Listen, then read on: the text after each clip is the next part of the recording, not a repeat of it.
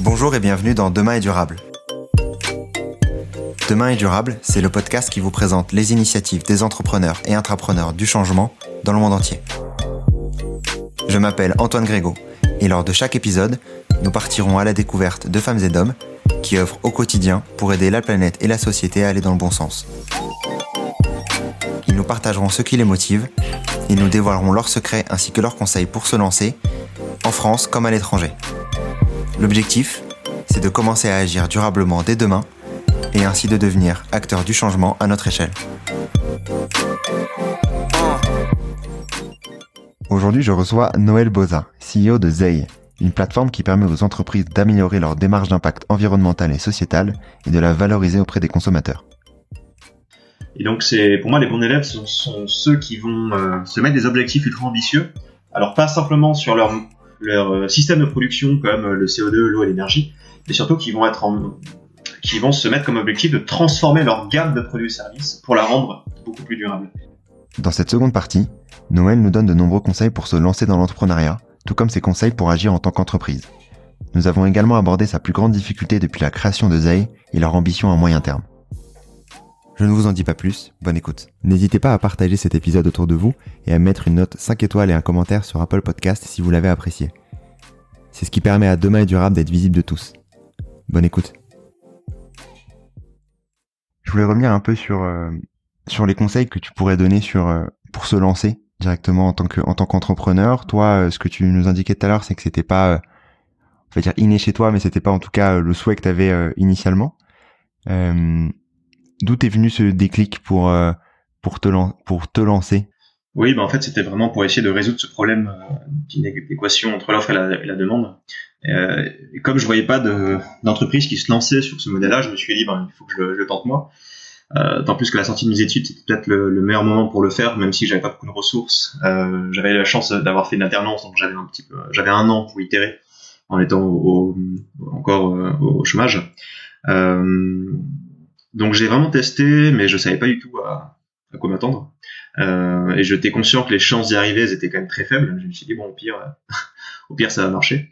Euh, et j'ai eu assez de chance pour que ça, ça marche hein, en, effet. Euh, alors, en ce qui concerne les conseils, euh, premier conseil, parce que j'ai déjà entendu ça quelques fois, lancez-vous vraiment pour résoudre un problème et pas pour faire de l'argent, parce que l'entrepreneuriat c'est le pire investissement que vous pourrez faire si euh, votre votre attente c'est de gagner du cash. la grande majorité des startups ne tiennent pas deux ans. et tout le temps, les ressources que vous avez mis dedans, c'est ça part en fumée. Par contre, si euh, votre ambition et votre attente, c'est de gagner de l'expérience, euh, ça, c'est une des meilleures expériences possibles. Hein. Euh, L'entrepreneuriat, vous allez toucher à, un peu à tout. Vous allez, euh, vous allez euh, créer un, un, esprit qui permet de réfléchir au niveau stratégique, au niveau macro, et de gérer vraiment dans la complexité. Même si vous y mettez beaucoup de, de passion, de temps et de ressources pour pendant, ces, pendant votre expérience entrepreneuriale. Mais voilà, lancez-vous vraiment si vous avez, si jamais c'est votre passion, que le sujet vous intéresse, et encore plus si jamais euh, vous essayez de résoudre un problème social ou environnemental, parce qu'il y a beaucoup de de, de coups durs hein, quand on est entrepreneur. Je, je te raconte pas les les périodes de stress ou euh, euh, dans certains cas. Et si jamais tu tu tu crois pas au projet et que tu te dis pas ben c'est ça vaut le coup que je me batte pour ça, euh, ça sert absolument à rien parce que la, la grande euh, majorité, à mon avis, des, des projets qui échouent, c'est parce que l'équipe fondatrice euh, n'a pas tenu bon dans certaines périodes et s'est dit bon ben ça vaut pas le coup de se battre autant, je vais abandonner. Euh, et quand c'est une thématique environnementale et sociétale, en fait l'enjeu en face est tellement grand que tu peux pas te permettre d'abandonner si jamais euh, t'es pas à moins euh, un million d'euros sur tes comptes bancaires et que t'as zéro client et que c'est vraiment euh, fini, enfin foutu pour foutu quoi. Et en termes de peut-être un, petit conseil aux entrepreneurs de manière générale, c'est surtout ne, pas hésiter à remettre en question son idée et, et à pivoter quand on voit que ça marche pas, parce que en, tant, qu'entrepreneur, son projet c'est un peu son bébé, donc on, l'a pensé sur un modèle au départ et c'est très compliqué de se remettre en question et de remettre en question ce modèle-là parce qu'il y a beaucoup de dissonance cognitive quand on est passionné par un, par un sujet.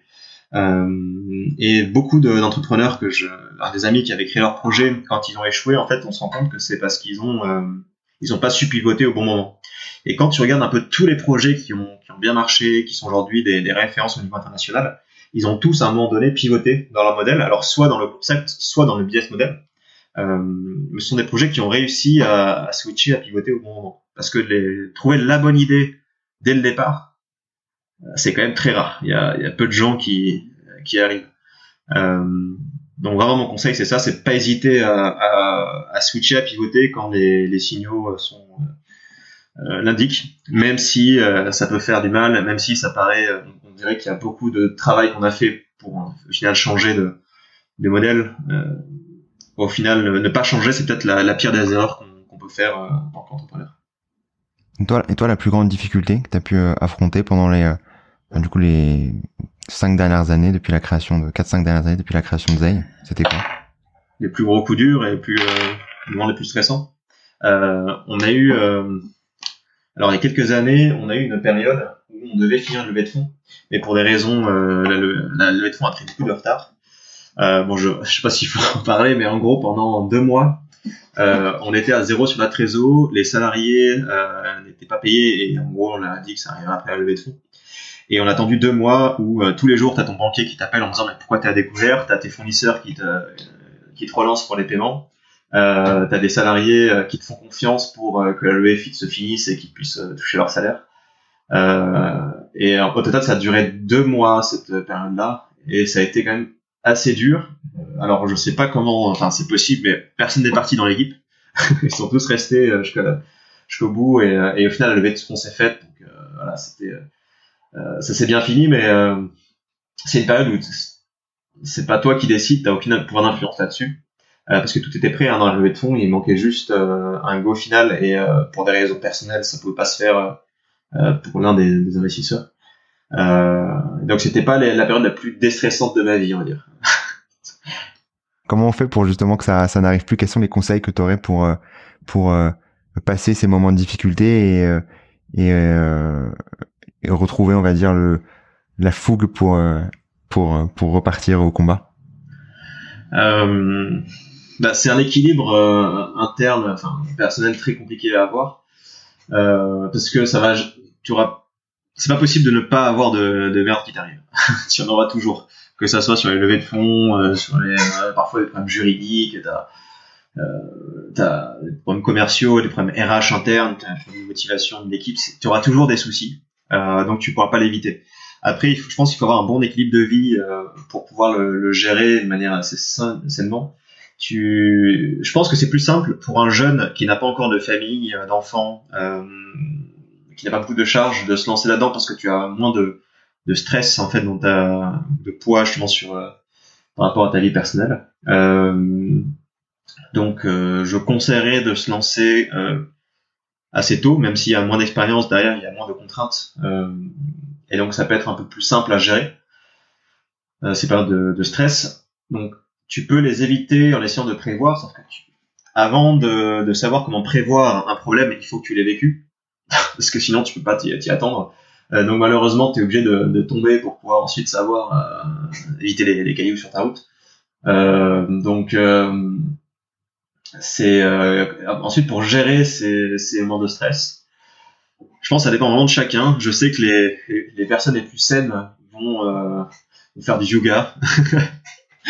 Moi, c'est pas tout mon truc. Euh, chacun va voir ses, ses, ses, méthodes. Il y en a qui, euh, qui font ça au vin rouge. Il y en a qui, enfin, chacun, il y en a qui sortent tous les soirs chacun son son approche. Euh, je pense que ça dépend vraiment des, des, personnalités. Après, ça reste quand même moins compliqué à gérer quand tu es pas seul euh, entrepreneur, mais que tu es euh, tu es entouré avec d'autres personnes en tant que cofondateur ou d'autres associés qui ont rejoint le projet et qui t'entourent et qui peuvent à la fois partager le stress et la charge. Quand je m'étais lancé seul à, à l'époque, ben, j'étais le seul fondateur et ensuite j'avais une équipe qui m'a rejoint. Il y a eu quelques personnes qui se sont associées, mais ils étaient euh, c'était un peu tard dans, enfin c'était pas dès le début. Euh, et donc au début j'étais un peu seul à, avoir tout ce stress. C'était beaucoup plus compliqué qu'aujourd'hui où j'ai la chance d'avoir euh, Claire par exemple notre CEO qui s'occupe de toute la partie RH et interne. euh, et Anne-Céline qui s'occupe de, qui est CFO, euh, qui s'occupe de toute la partie justement relations investisseurs, euh, le suivi des, des de, de, la finance, de la compta. Euh, mm. Et donc en quelque sorte, la charge et le stress, il est, il est dilué entre les, les personnes à la direction. Mm. Mais au début, c'est vrai que c'est un peu, un peu compliqué quand tu es solo. Ok. Si tu es solo. Je voulais revenir un peu sur sur Zay et sur les les entreprises que vous accompagnez. Euh, c'est qui les bons élèves? Est-ce que tu vois une évolution des, euh, des, des justement un, un engouement euh, via via le, classement donc tu pouvais nous indiquer pour justement être le numéro un en fonction des différents secteurs.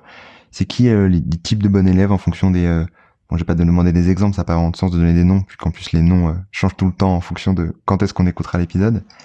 Mais comment est-ce que tu tu vois cet engouement là euh, alors, en fait, il y a deux types de bons élèves. Il y a les bons élèves qui sont déjà les meilleurs dans leur secteur. Donc, par exemple, dans les euh, marketplaces alimentaires, tu vas avoir Greenwiz aujourd'hui qui est, devant. Euh, dans l'élevage, notre champion, c'est Insect, qui fait la protéine d'insectes. Donc, en général, ce sont des boîtes qui ont réinventé leur modèle euh, et, leur, leur métier.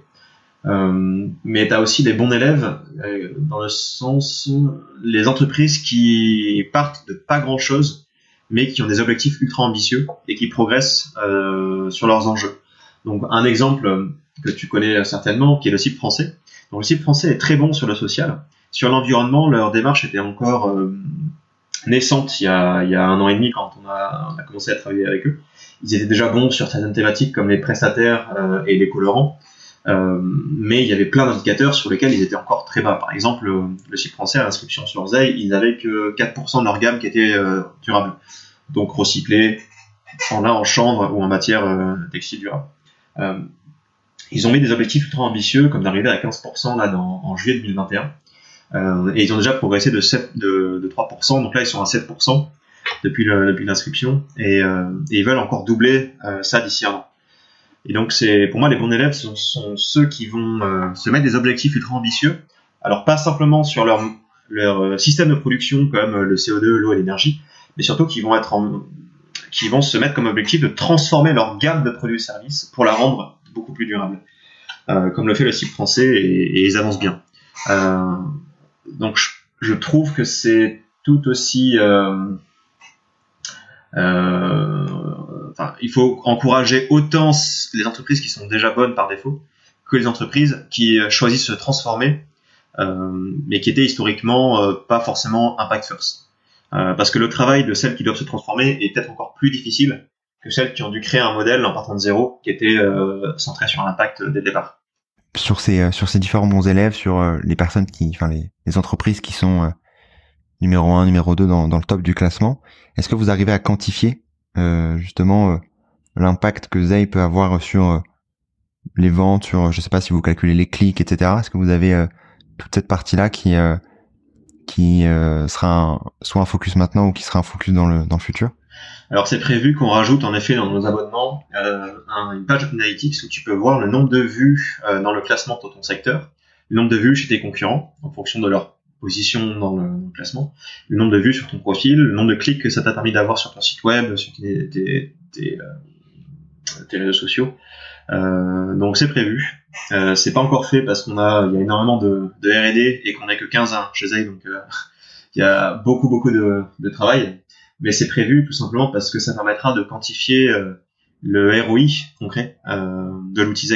Et donc si on arrive à faire ça, on, on pourrait en, enfin quantifier le ROI de ta stratégie RSE, ta stratégie d'impact, ce qui aujourd'hui euh, pas possible et qui freine peut-être aussi les budgets investis euh, dans la RSE et dans l'impact. Et euh, quel conseil tu donnerais à une entreprise qui souhaiterait justement se lancer sur ces thématiques-là? Quand on veut se lancer dès le début, alors il y a deux peut-être deux piliers. Le premier, c'est tout ce qu'on va appeler RSE et ESG. Euh, donc, par exemple, passer sur des serveurs durables si jamais vous êtes une application, euh, choisir un fournisseur d'énergie bas carbone, ça peut être euh, recycler les déchets. Toutes ces thématiques un peu standards, euh, le mieux c'est dès le début d'essayer de, de, cibler les bons prestataires parce que c'est plus simple de le faire au départ que quand on a déjà un prestataire euh, et échanger après. On a, on a le cas de plein de, de, de startups en digital euh, qui, ont, qui sont déjà chez Amazon par exemple, chez AWS et qui aimeraient échanger pour du OVH ou du Google qui sont beaucoup plus green mais ils se disent en fait notre architecture est déjà implémentée, donc c'est compliqué de le changer. Donc le mieux, c'est que dès le départ, on, identifie les, meilleurs prestataires pour pouvoir euh, partir sur de bonnes bases. Le deuxième enjeu, c'est sur le cœur de métier, sur le produit-service que je vais vendre et proposer. Euh, donc là-dessus, faire de l'impact first aujourd'hui, ça peut coûter un petit peu plus cher euh, que les alternatives un peu standards. Si je veux me lancer dans le textile, faire du lin ou des textiles recyclés, ça coûte bien sûr un peu plus cher que de faire du coton parce que le, le système euh, textile existant pour le coton est déjà en place, donc ils ont des économies d'échelle assez fortes. Par contre, ce qu'on voit, c'est que de plus en plus, quand on se lance en tant que startup et qu'on a, euh, qu'on propose une solution durable, comme les t-shirts recyclés, les t-shirts en lin ou en chanvre, c'est euh, ça permet de, de, créer une communauté de, de, premiers clients qui est beaucoup plus grande que si je lance une énième marque de, de, de casquettes en, ou de t-shirts en coton. Euh, donc, intégrer dès le départ l'impact dans ma gamme de produits-services, c'est c'est peut-être l'investissement le plus rentable qu'on peut faire euh, au lancement de son, de son projet. Euh, même si c'est pas forcément dans ses euh, convictions, hein. peut-être qu'il y en a qui sont pas du tout écolo. Euh, aujourd'hui, lancer un produit écolo en tant que startup, c'est complètement rentable à tous les niveaux. et donc pour ça, il faut essayer de cibler deux ou trois critères clés sur son cœur de métier, essayer de comprendre un petit peu le marché, comprendre euh, les études scientifiques qui ont été faites sur la, sur la thématique. Le coton bio, c'est bien, mais le coton bio est beaucoup moins green que le lin et le chanvre, les matières recyclées, par exemple. Donc vraiment, essayer de creuser le sujet pour, euh, pour, pour cibler les, les, indicateurs et les, et les, alternatives les plus durables, et essayer de piloter ces, ces critères dès le départ euh, pour que ça fasse partie de la stratégie de l'entreprise pendant son développement et pas que ce soit quelque chose que je recalcule une fois par an euh, simplement pour en parler euh, sur mes réseaux sociaux. Quoi. Et sur les, les particuliers, quels sont les conseils que tu aurais pour, pour justement aller dans, aller dans le bon sens Peut-être un, un, conseil que je donnerais, c'est de, bon, même si on est tous très pris, qu'on a tous beaucoup de choses à faire, essayer de creuser, de comprendre les enjeux de chaque secteur parce que on voit beaucoup de, de, de, de boîtes ou d'offres qui se lancent et qui sont en fait qui sont pas si green que ça, c'est parfois un peu du greenwashing. Et il y a des boîtes qui qui vont avoir des stratégies de prédation sur euh, le, manque de, connaissances de la part du, consommateur pour, pour, vendre un produit qui au final n'est pas n'est pas très euh, qui n'a pas forcément un impact positif. Ça peut être le cas sur des t-shirts en coton bio, même si c'est mieux. Encore une fois, il y a des solutions plus green. Euh, il y a beaucoup d'offres aujourd'hui qui a le, label vert mais en fait, quand on creuse, on se rend compte que ce label vert, il, il vaut absolument rien. Et euh, tout simplement parce que les gens ne connaissent pas les enjeux d'un secteur d'activité. C'est le cas dans dans certains secteurs comme euh, on va prendre l'énergie hein, par exemple.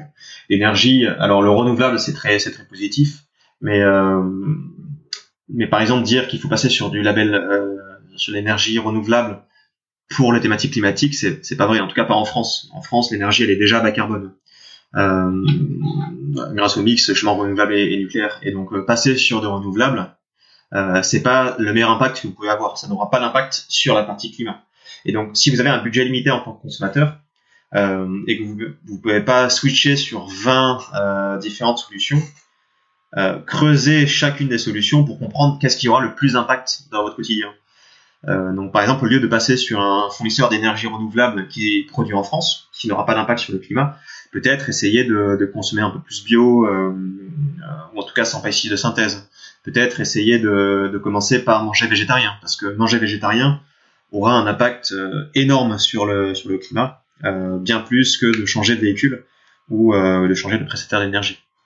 Si vous avez un véhicule, pareil, plutôt que de switcher directement sur de véhicule électrique, faites gaffe au poids du véhicule. Parce que si vous avez une petite voiture, euh, pas une petite Twingo qui a qui a déjà 10 ans et qui consomme que dalle, euh, la garder et la conduire, ce sera beaucoup plus efficace pour le climat que de la, la mettre à la casse et de racheter ensuite une, un, un gros truck euh, électrique qui pèse qui pèse 3 tonnes. Euh, donc vraiment essayer de comprendre qu'est-ce que qu'est-ce qu'on peut faire euh, et de creuser la réalité scientifique derrière chaque euh, chaque enjeu, chaque produit, chaque service que l'on pourrait choisir dans son dans son quotidien. Ok. Et euh, est-ce que tu aurais des contenus à partager sur euh, euh, ces thématiques-là ou plus globalement qui t'auraient marqué récemment pour aller agir sur les enjeux écologiques? Euh, J'ai pas envie de, de, de parler de, de, bouquins qu'il faudra acheter et où il faut 300 pages pour comprendre un enjeu. Peut-être un contenu que je recommande à tout le monde, c'est la chaîne YouTube In a Nutshell c'est une, une, chaîne de vulgarisation scientifique où c'est pas un mec qui parle face à caméra, c'est euh, du motion design ultra bien foutu. Ils arrivent à te, euh, à te, à te rendre simple des concepts extrêmement complexes. Donc t'as de tout, hein, ça va de, de la physique quantique euh, jusqu'aux thématiques environnementales, donc les abeilles, l'énergie. Euh, t'as, as énormément de, de thèmes qui sont qui sont abordés. Euh, ils vont pas toujours te trancher en te disant bah ça c'est bon, ça c'est pas bon, mais ça permet déjà de, de comprendre avec un, une approche scientifique un enjeu, de comprendre les solutions qu'il y en face. Euh, et je, ils ont des centaines de, de, vidéos qui ont été mises. Je t'invite d'ailleurs à, à, aller checker euh, In a Nutshell sur, sur YouTube. C'est euh, ça c'est bien fait et euh, t'as pas l'impression d'apprendre des trucs. C'est vraiment kiffant. c'est euh, tu peux passer toute ta soirée regarder des vidéos et tu vas apprendre plein de choses euh, et tu verras pas, pas, pas, le temps passer. Je mettrai ça dans les dans les dans les notes de l'épisode. C'est quoi la, la, la, suite à court terme pour Zay? Oula, je vais pas tout te dire parce qu'il y a des trucs qui sont encore un peu confidentiels, mais disons que là, au court terme, et je dis tout court terme, ça serait 5 ans. On veut être déployé dans le monde entier, donc on veut avoir ben, une, une, filiale en Amérique du Nord, en Europe, en Asie, et pourquoi pas dans un deuxième temps Afrique, Océanie, Amérique latine.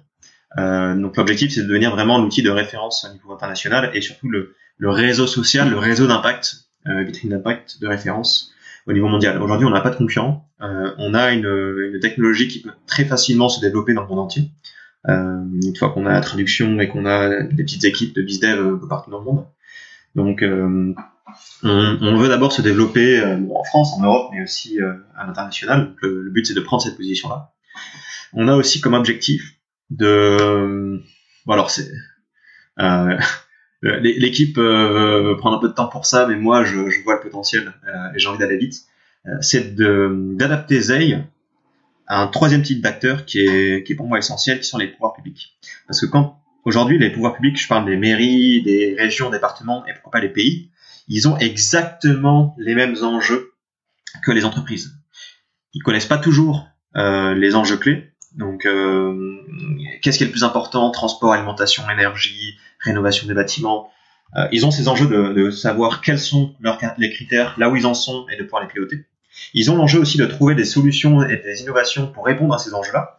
Et surtout, ils ont ce besoin d'aller communiquer auprès des citoyens, des électeurs, euh, concrètement, là où ils en sont et qu'est-ce qu'ils ont fait. Un élu, si jamais il pouvait expliquer très concrètement, bah écoutez, depuis que j'ai, depuis que je suis au, à tête de la mairie, j'ai, euh, je suis passé de 20% des, des bus de la ville en, qui étaient électriques et je suis passé à 80%. Euh, sur l'alimentaire, j'ai augmenté de 30% la part de bio dans l'agriculture de la ville euh, et j'ai rénové, euh, euh je sais pas moi, 20% des bâtiments. C'est des données qui sont quantifiables, qui sont chiffrées.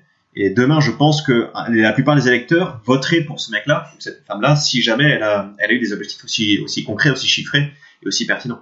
Donc, je pense qu'il y a aussi ce besoin de communication, de transparence, pas auprès des consos cette fois, mais auprès des électeurs. Euh, et les électeurs, on a vu dans les derniers sondages euh, à la dernière élection présidentielle, le, climat et l'environnement est passé devant l'économie dans leurs priorités. Donc j'ai envie de faire un, spin-off, mais d'intégrer à ZEI les pouvoirs publics. On est déjà en train de faire quelques pilotes, mais euh, je vais pas m'attarder parce que c'est pour l'instant c'est un peu confidentiel. avec des, pour commencer des villes et des collectivités, euh, pour faire en sorte de voilà de, leur proposer ce, ce genre d'outils. Et donc tout ça, le but étant, euh, d'ici 10 ans, d'être partout dans le monde, d'avoir des particuliers, des entreprises et les pouvoirs publics, euh, et accélérer l'impact environnemental mais aussi sociétal euh, à tous ces niveaux. Bon, ça c'est vraiment la première étape de ZEI, même si c'est déjà très ambitieux, et il y a d'autres étapes, mais je ne vais pas en parler là, euh, pour aller beaucoup plus loin et pour non seulement accompagner notre civilisation à réduire son impact négatif, mais aussi pourquoi pas à réparer les dégâts qu'elle a fait de manière un peu rétroactive. Mais ça, on est vraiment sur sur du long terme. Très bien. Bah, du coup, je te propose d'en rester là et justement, si on souhaite te contacter, te suivre et, euh, et voir la suite de Zay, comment est-ce qu'on peut le faire? En tant que bon millennials, moi, je suis très LinkedIn, donc N'hésitez pas à, me contacter sur LinkedIn si jamais vous vous avez des questions, si jamais vous, voulez déployer votre stratégie d'impact, si jamais vous avez vous travaillez pour une entreprise qui en propose, on serait ravi de vous compter dans nos partenaires et, et vous aider à trouver plus de, plus de clients euh, ou tout simplement suivre nos actualités. Très bien. Merci beaucoup Noël. Merci d'avoir écouté cet épisode. J'espère que l'épisode vous a plu. Et si vous l'avez aimé, n'hésitez pas à partager le podcast autour de vous et à laisser un avis 5 étoiles sur les différentes plateformes d'écoute. C'est ce qui me permet d'être visible et de convaincre les futurs invités. À très vite